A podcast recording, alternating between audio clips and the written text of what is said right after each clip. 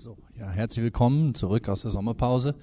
Ähm, wenn jemand von euch Lust hat, kann er die Türen auf der Seite, diese beiden hinteren Türen aufmachen. Äh, während der Predigt ist das okay. Wenn keine Musik hier spielt, dann kommt mehr Luft rein. Also wenn euch stickig oder heiß wird und ihr, oder ihr seid vielleicht seid es auch noch gewöhnt nach eurem Spanienurlaub oder sonst irgendwo. Aber wenn euch stickig oder heiß wird, dann könnt ihr gerne diese Türen öffnen. Ich spreche ein Gebet. Himmlischer Vater, danke für diesen Sonntag. Danke dafür, dass wir wieder anfangen können mit den Gottesdiensten und in die neuen Monate, die vor uns liegen, starten können. Und wir beten darum gemeinsam, dass du sprichst, dass wir etwas von dir erfahren und uns Dinge deutlich werden über uns. Hab Dank dafür. Amen. Wir beginnen diesen kürzeren Teil des Jahres mit einer kleinen Serie über einen weiteren Abschnitt aus der Apostelgeschichte. Wir hatten ja vor der Pause bereits die ersten sieben Kapitel der Apostelgeschichte genauer angeschaut. Das ist ein in sich geschlossener Teil. Die sieben, Kapitel, äh, sieben Kapitel da ging es um äh, die Entstehung der Christen, christlichen Kirche überhaupt, der ersten, die es jemals gab in Jerusalem. Wir hatten über den starken Start gehört, den die christliche Bewegung nach der Auferstehung Jesu in dieser Stadt gehabt hatte. Ähm, das war der große Inhalt dieser sieben Kapitel, diese lebendige Entwicklung, die dort passiert ist. Was wir aber auch gehört hatten, war, dass schon in dieser ersten Phase die Zeit nicht nur sonnig war für die ersten Christen, sondern dass es auch relativ bald eine immer stärkere Anfeindung gegeben hatte. Und Do Kyung hatte dann die alte Serie vor der Pause abgeschlossen mit einer Predigt über Apostelgeschichte 7, wo von der Steinigung des Stephanus berichtet wird, von der ersten Hinrichtung eines Christusnachfolgers, einfach aufgrund seines Bekenntnisses, aufgrund seines Glaubens. Und die alte Serie hatte dann geendet mit dem Vers, der für uns heute ganz am Anfang steht, Kapitel 8, die Verse 1 und 2, auch noch den dritten dazu. An, an jenem Tag brach eine schwere Verfolgung über die Kirche in Jerusalem herein und alle wurden in die umliegenden Gegenden Samarien und Judäa zerstreut, also vertrieben, und eine große Totenklage bestimmte das Bild. Und es geht noch weiter in Vers 3. Saulus versuchte die Kirche zu vernichten. Er ging von Haus zu Haus und schleppte Frauen und Männer ins Gefängnis. Und nach menschlichen Kriterien hätte genau das, dieser Druck eigentlich das Ende der Geschichte bedeuten können. Es wäre zu erwarten gewesen, dass nach sieben Kapiteln oder zumindest nach acht Vers drei die Apostelgeschichte ein Ende findet. Dass die Sache vorbei ist mit dem Evangelium und dieser Bewegung. Aber genau an dieser Stelle setzt ein neuer Teil an. Und genau an dieser Stelle beginnt etwas Neues und wird von etwas Neuem berichtet in den nächsten Kapiteln in der Apostelgeschichte. Dass etwas grundsätzlich Neues anfängt. Und zwar in einer neuen Stadt, eben hier in Samarien mit neuen Leuten. Die Samariter geraten in den Fokus, die Nachbarn der Juden und mit neuen Protagonisten, die auftauchen, hier mit Philippus. Und in den nächsten vier Kapiteln, in den nächsten drei Wochen werden wir merken, es sind nicht nur, nicht nur ein neuer Start, sondern es sind drei neue Start, Starts in Samarien, dann in Caesarea und dann in Antiochien. In anderen Worten, nach diesen düsteren ersten drei Versen von Kapitel 8 folgt eine Explosion von neuen Anfängen. Alle dachten, das wäre das Ende, das wäre das Schlimmste, was passieren könnte. Aber Gott fängt was Neues an. Das ist die, die Metageschichte, die wir aus, diese, aus diesem Aufriss der Apostelgeschichte an dieser ähm, Stelle rausnehmen sollten, dass Gott Möglichkeiten hat, was Neues anzufangen. Dass er nicht klein zu kriegen ist, dass er äh, nicht aufzuhalten ist, und zwar weder in der Geschichte damals noch heute in unserem Leben und in unseren Problemsituationen in unserem Leben allgemein.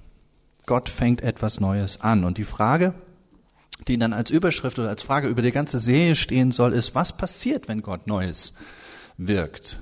Was ist damals passiert hier in diesen Texten und was kann auch dann in der Ableitung bei uns heute passieren?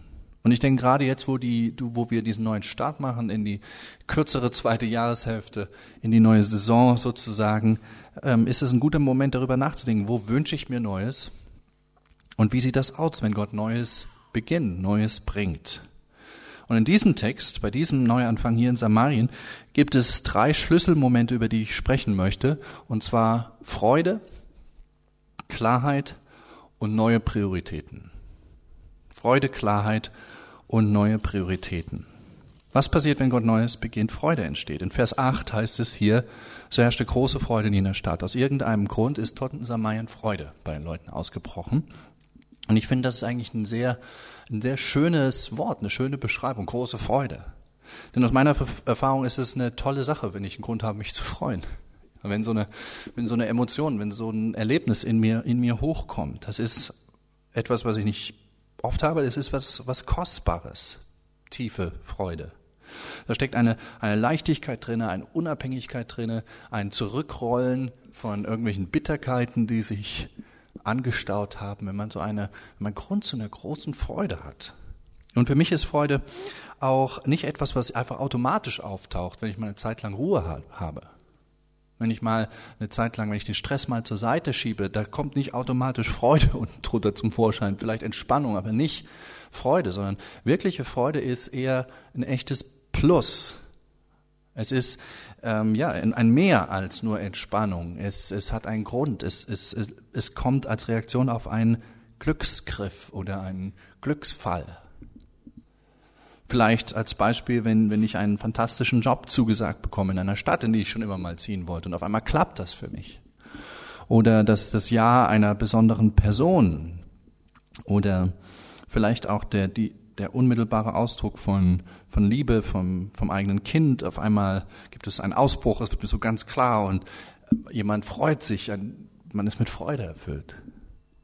Und deswegen ist es natürlich interessant, gerade weil das so was Kostbares ist, was wir nicht alle Tage haben, ist es interessant zu fragen, warum haben die Menschen hier im Text eigentlich große Freude gehabt? Und die Antwort, die wir bekommen, ist zweifach. Der eine Grund steht am Ende von Vers 5. Da steht, weil Christ, weil Philippus Christus verkündet hat. Einfacher Satz, Philippus hat den Christus verkündet. Und dann in Vers 7 heißt es außerdem, aus vielen Besessenen fuhren unter lautem Geschrei die unreinen Geister aus, auch viele Lahme und Krüppel wurden geheilt. Also die beiden Gründe, die hier genannt worden ist die Botschaft von Jesus Christus, die Verkündigung zum einen und als zweites Wunder, die geschehen sind.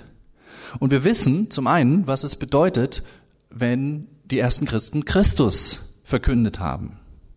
Wir wissen, was sie, wovon sie dann gesprochen haben, nämlich über die Dinge, die Christus getan hat, über die Dinge, die Jesus Christus durch sein Leben und Tod möglich gemacht hat für uns.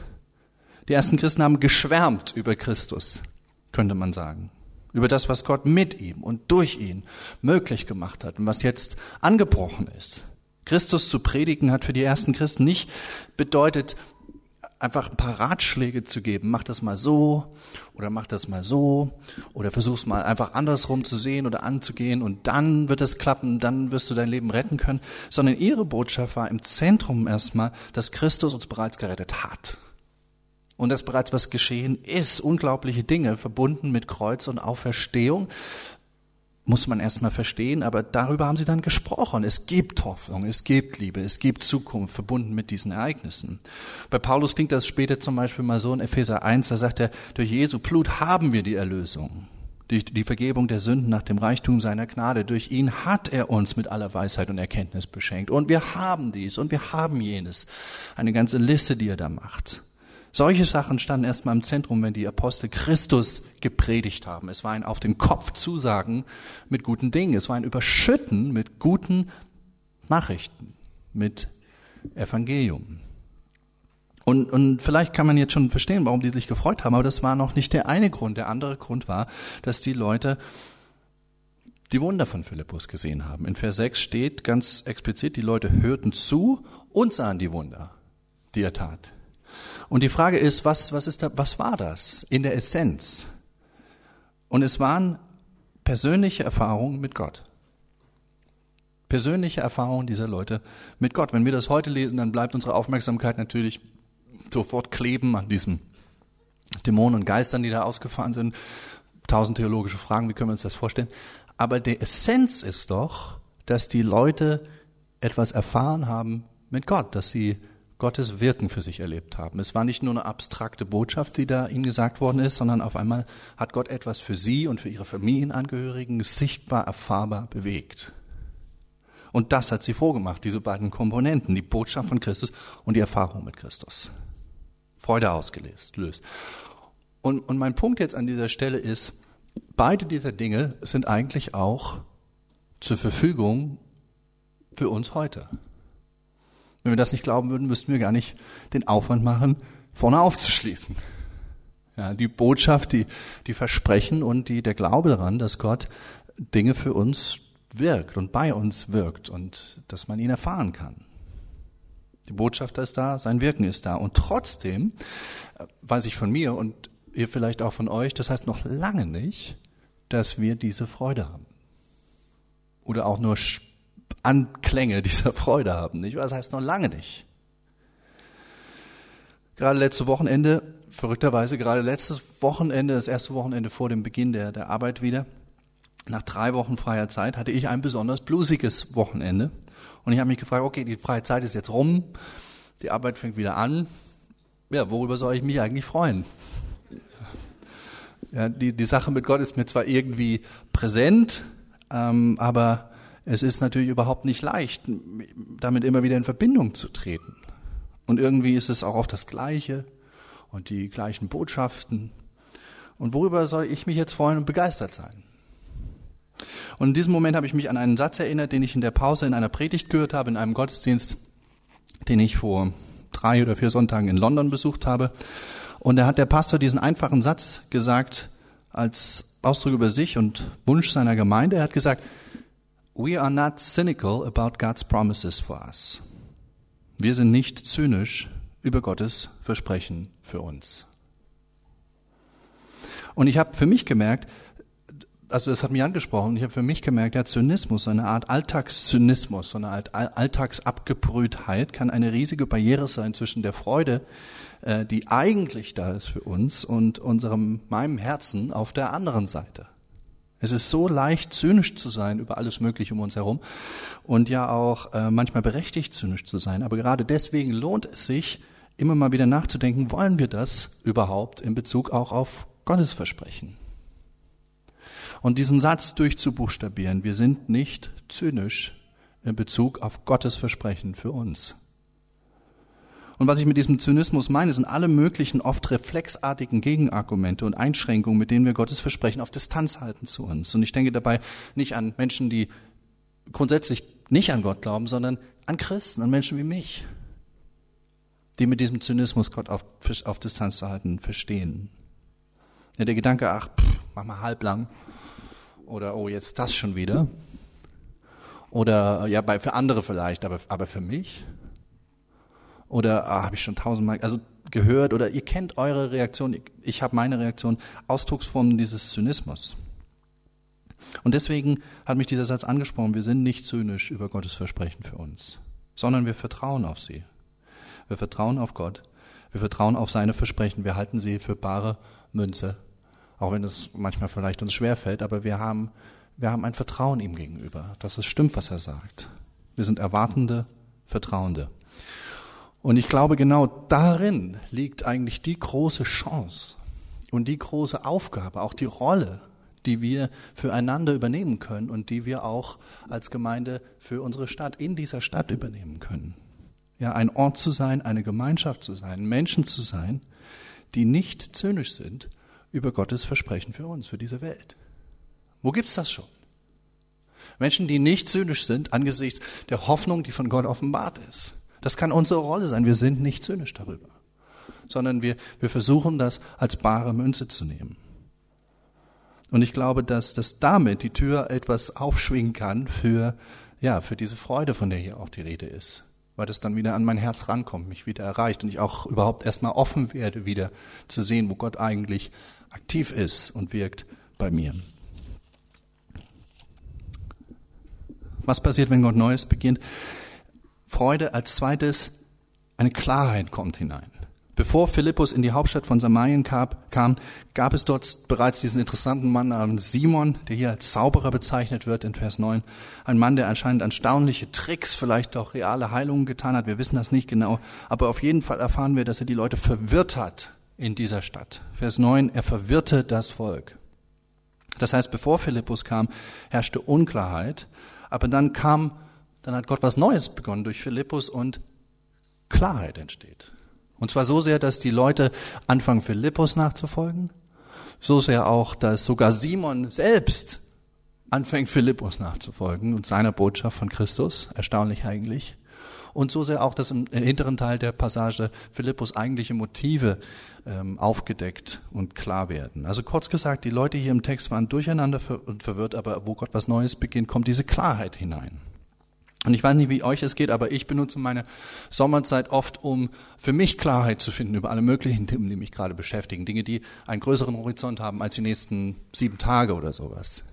Ja, wie ich meine nächsten zwei Jahre gestalten will, was ich überhaupt möchte von meinem Alter, von meinem Leben. Und ich nutze diese Zeit, um, um Klarheit zu bekommen für diese größeren Fragen. Und, und wenn ich die nicht habe, dann merke ich, wie ich, wie ich äh, mich verhedere, wie ich gar nicht weiß, auf welche Grundlage ich eigentlich erscheinen soll im Alltag, wie ich einfach stecken bleibe. Ich brauche Klarheit.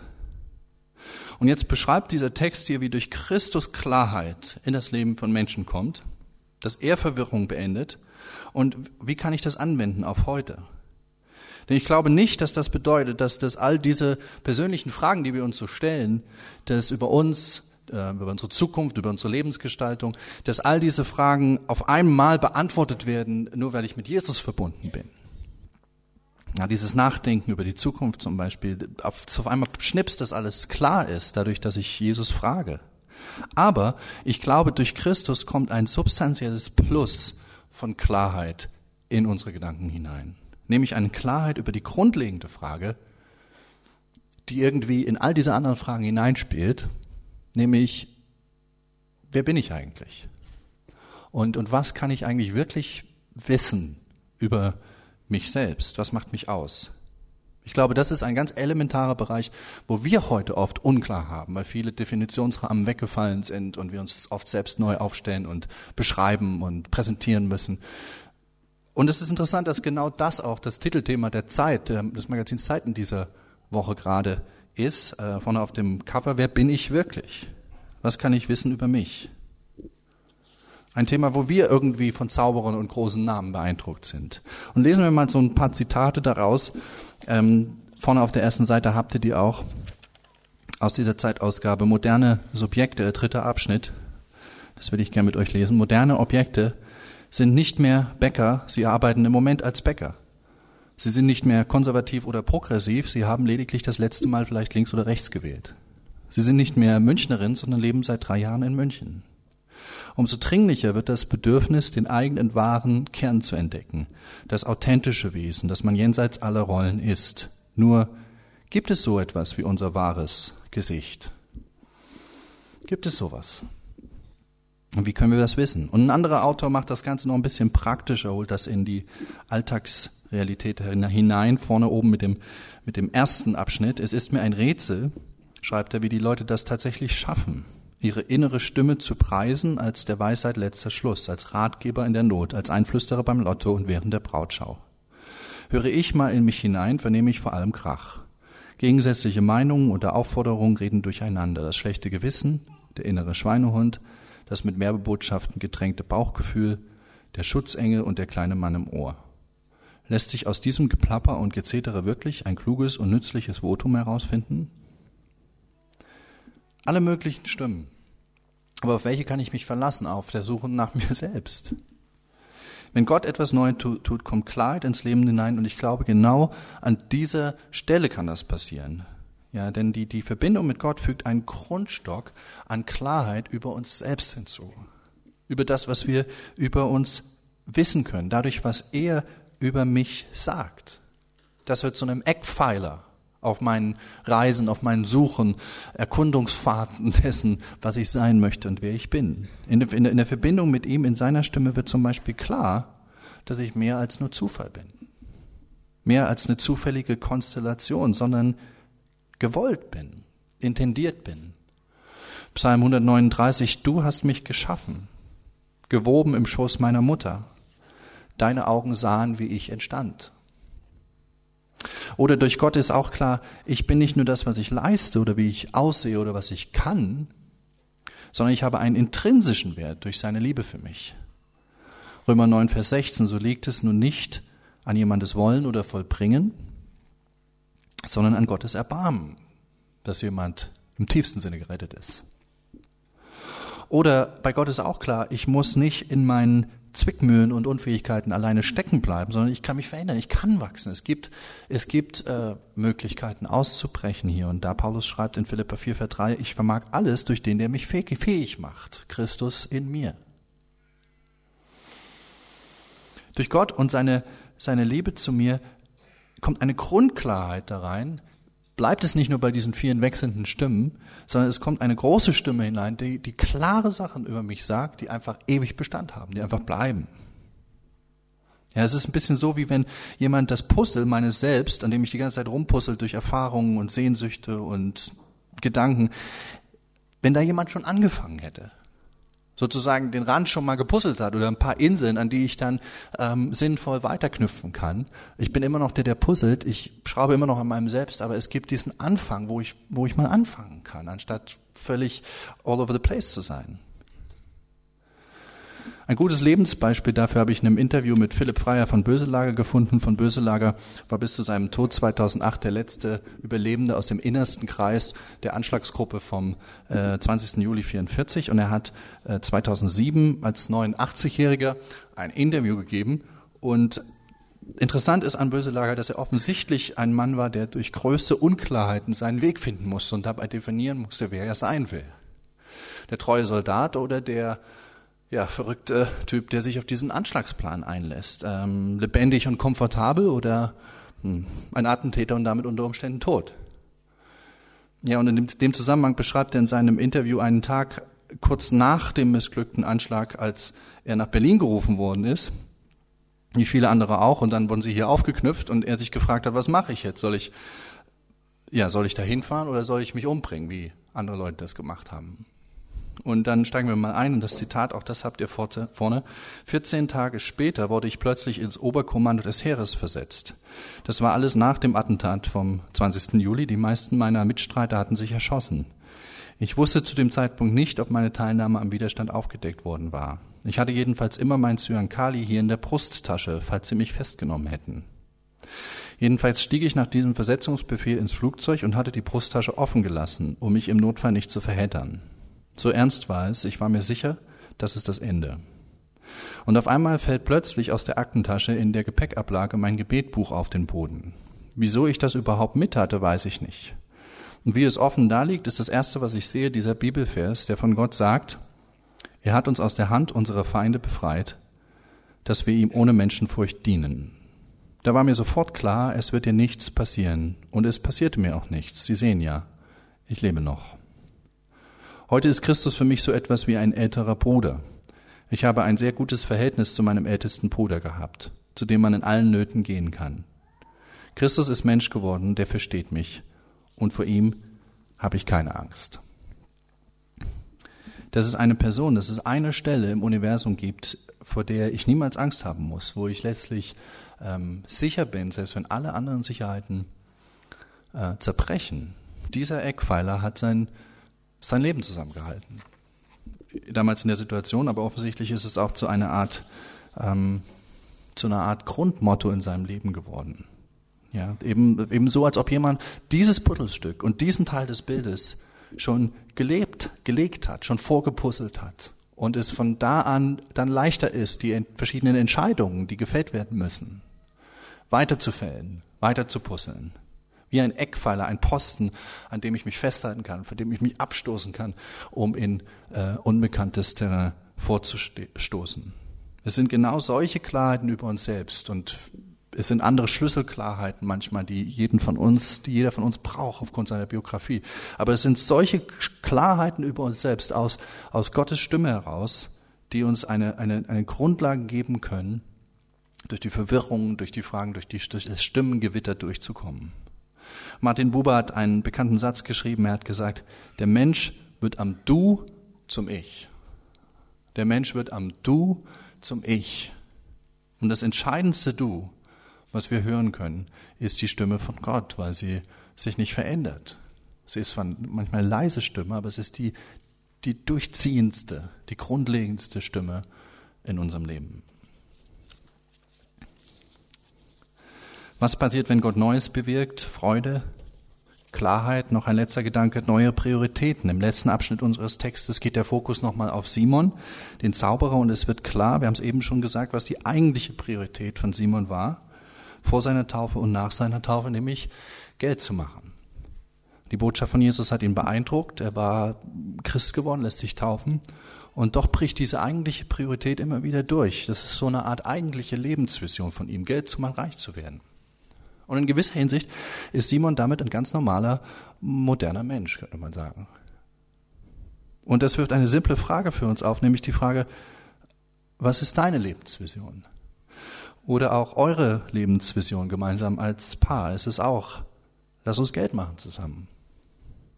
Wie gesagt, vor ein paar Wochen war ich in London, in Ostlondon, wo viele Leute leben, eigentlich ganz ähnlich wie hier in unserer Umgebung, Mitte, Prenzlauer Berg, Kreuzberg. Kreative Leute hart am Arbeiten, sich am etablieren oder haben sich gerade etabliert. Und der Unterschied ist dort, alles ist viel teurer als hier. Ja, extrem viel teurer, im Vergleich auch sogar mit höheren Löhnen. Und um zu überleben oder wenigstens, ähm, um einfach in der bisherigen Nachbarschaft bleiben zu können, muss man sagen, Baby, let's make money. Die Umgebung, der Preisdruck zwingt zu dieser Art Lebensvision. Aber ich denke, dass das auch für uns hier in Berlin immer, immer mehr so ist, selbst wenn der Preisdruck geringer ist. Auch für viele hier einzeln, als junge Paare auch, wird das Ganze schnell zu so einer operativen Lebensvision. Let, let's make money im Alltag. Das ist das, was ist unser, das ist unser Plan, das ist unser Ziel. Lass uns hart arbeiten, lass uns unser Traumleben ersparen, lass uns am Ende des Jahres 10.000 Euro zurückgelegt haben, lass uns dieses Jahr die Anzahlung für die Eigentumswohnung schaffen und so weiter und so fort. Und, und das wird schnell von einer pragmatischen Zielsetzung zu einem Art Tunnelblick und zur eigentlichen gemeinsamen Vision. Vielleicht kennt ihr das. Fest steht, dieser Text warnt uns einfach davor. Ja, Simon ist ein ganz realistisches Beispiel dafür, dass selbst dort, wo Gott wirklich Neues bei uns begonnen hat, unsere alten Lebensvisionen immer wieder durchdrücken, immer wieder nach vorne kommen, in den unpassendsten Momenten. Und, und nicht zu Freude und Klarheit unbedingt führen, sondern hier in dem Fall zumindest bittere Galle und Bosheit irgendwie dabei haben oder schüren, Vers 23. Und ich habe euch eine zusätzliche Stelle abgedruckt, die das besonders gut auf den Punkt bringt, was in der Apostelgeschichte narrativ ausgedrückt wird. In 1 Timotheus 6 äh, äh, von Paulus wo er schreibt, wer aber reich werden will, gerät in Versuchungen und Schlingen, er verfällt vielen sinnlosen und schädlichen Begierden, die den Menschen ins Verderben und in den Untergang stürzen. Denn die Liebe des Geldes ist eine Wurzel von allem Übel. Nicht wenige, die ihr verfielen, sind vom Glauben abgeirrt und haben sich viele Qualen bereitet. Du aber, ein Mann Gottes, flieh vor all dem. Strebe unermüdlich nach Gerechtigkeit, Gottesfurcht, Glauben, Liebe, Ausharren und Sanftmut. Ich denke, der Abschnitt spricht für sich selbst. Man, man muss gar nicht viel dazu, dazu sagen. Er, er spricht klar. Wir merken, glaube ich, dass da Wahrheit drin steckt. Und der zentrale Satz ist meines Erachtens in Vers 10, die Liebe des Geldes ist eine Wurzel von allem Übel. Und ich finde, das ist ein wirklich weiser Satz, denn es heißt, Geld zu lieben ist die Wurzel ja, die Liebe zum Geld ist das Problem. Nicht das Geld an sich, nicht Geld haben an sich. Wir brauchen Geld, wir, wir nutzen Geld für so viele wichtige Dinge. Es ist gut, mit Geld clever umzugehen, zu sparen, zu wissen, wie das funktioniert. Aber Liebe zum Geld, Geld zu lieben, ist das Problem. Und wann ist es solche Liebe? Das ist schwierig zu beantworten, das muss, muss jeder für sich selbst herausfinden. Aber ein paar Beispiele dafür zum Beispiel sich ein, wenn ich mir ein finanzielles Ziel gesetzt habe, wie ich das manchmal mache, und, und man sich dann miserabel fühlt, wenn dieses Ziel nicht erreicht wird. Wenn es nicht nur einfach schade ist, sondern wenn man sich, oh, Mist, dass, dass wir das nicht geschafft haben, dass ich das nicht geschafft habe. Oder wenn du den Sinn deiner Arbeit fast nur noch über das Gehalt bewertest. Ja, und du etwas super toll machst und jedes Mal, wenn, wenn die Gehaltserhöhung nicht ausfällt, wie du es willst, alles in Frage gestellt wird. Oder natürlich immer dann, wenn man anfängt zu beschummeln, Sachen anders abrechnet, über jemand anderen, über den Ehepartner, sonst irgendwas verbrucht, gedrehte Angaben macht. Kennt solche Situationen. Die Liebe zum Geld ist, die Liebe zum Geld ist die Wurzel von allem Übel. Die Situation, wo die Treue zu unseren Finanzen und Finanzplänen größer wird, als die Treue zu unseren eigentlichen Herzensanliegen und unseren eigentlichen Prinzipien. Was ist die Lösung? Die Lösung ist, mit Gott kann etwas Neues beginnen. Und auch immer wieder etwas Neues beginnen. Die Geschichte von Simon ist offen gelassen. Vielleicht ist etwas Tolles Neues mit ihm begonnen. Aber was gerade in Bezug auf dieses Geldthema hier in beiden Stellen deutlich wird, es braucht einen, einen Cut immer wieder. Es braucht eine bewusste Entscheidung von uns. Wir sehen das sowohl in Apostelgeschichte in Vers 22 heißt es da, wende dich ab. Das ist so, eine, so ein Bewusstseinsding. Es ist eine Aktion ist da drin. Und das Gleiche nochmal unten auch in 1 Timotheus 6 in Vers 11, fliehe. Fliehe vor all dem. Eine aktive Entscheidung. Es wird auf jeden Fall nicht von alleine passieren. Es braucht einen Entschluss, das Geld zu machen nicht mehr die oberste Vision sein soll. Und dann braucht es noch etwas anderes, nämlich eine neue, eine bessere Vision. Ihr beide als Paar, ich alleine, wir brauchen eine bessere Vision, die das ersetzt. Bessere Vision als lediglich das gemeinsame Erreichen großmöglicher Bequemlichkeit, Sicherheit, Lebenskomfort. Jeder von uns wir brauchen Alternative und das ist nicht leicht, weil so viele Narrationen um uns herum und Vorbilder sich drehen um Komfort, um finanzielle Möglichkeiten, um das Umsetzen. Eine Sache, da sind wir visionär, in, zu wissen, wofür wir Geld ausgeben können. Es ist nicht leicht, eine neue Vision zu entwickeln. Aber Paulus schreibt hier, du aber als ein Mensch Gottes, strebe nach Gerechtigkeit, nach Gottesfurcht, nach Glauben, nach Liebe, nach Ausharren und Sanftmut. Und die große Frage ist dann, wie könnt ihr zusammen, wie kann ich allein nach diesen Dingen streben? Während ihr Geld verdient, während ich mich etabliere und mein Zuhause aufbaue in verschiedensten Formen. Wie kann all das nicht von der Liebe zum Geld geprägt sein, von, sondern von, von diesen Dingen geprägt sein, die Paulus nennt? Fest steht, Gott fängt gern was Neues mit uns an, immer wieder. Und dazu gehört auch immer wieder neue Prioritäten und eine neue oder erneuerte Lebensvision. Denn die Liebe zum Geld ist keine Vision. Es braucht eine andere Liebe. Und er kann sie uns schenken. Also drei Dinge in diesem Text, die Gottes Neuanfang mit sich bringt. Eine, eine Freude, eine Klarheit und neue Prioritäten. Anders gesagt, der Text ist eine Einladung an uns, nicht zynisch zu sein über Gottes Versprechen, sondern die Tür zu öffnen für diese Freude, die möglich ist, nicht zynisch zu sein. Und es ist ähm, ja eine Einladung an uns, Klarheit über uns selbst zu bekommen aus Gottes Aussagen über uns. Und es ist auch eine Einladung, dieser Text, neue Prioritäten zu setzen, wo die alten uns in eine falsche Richtung führen. Amen.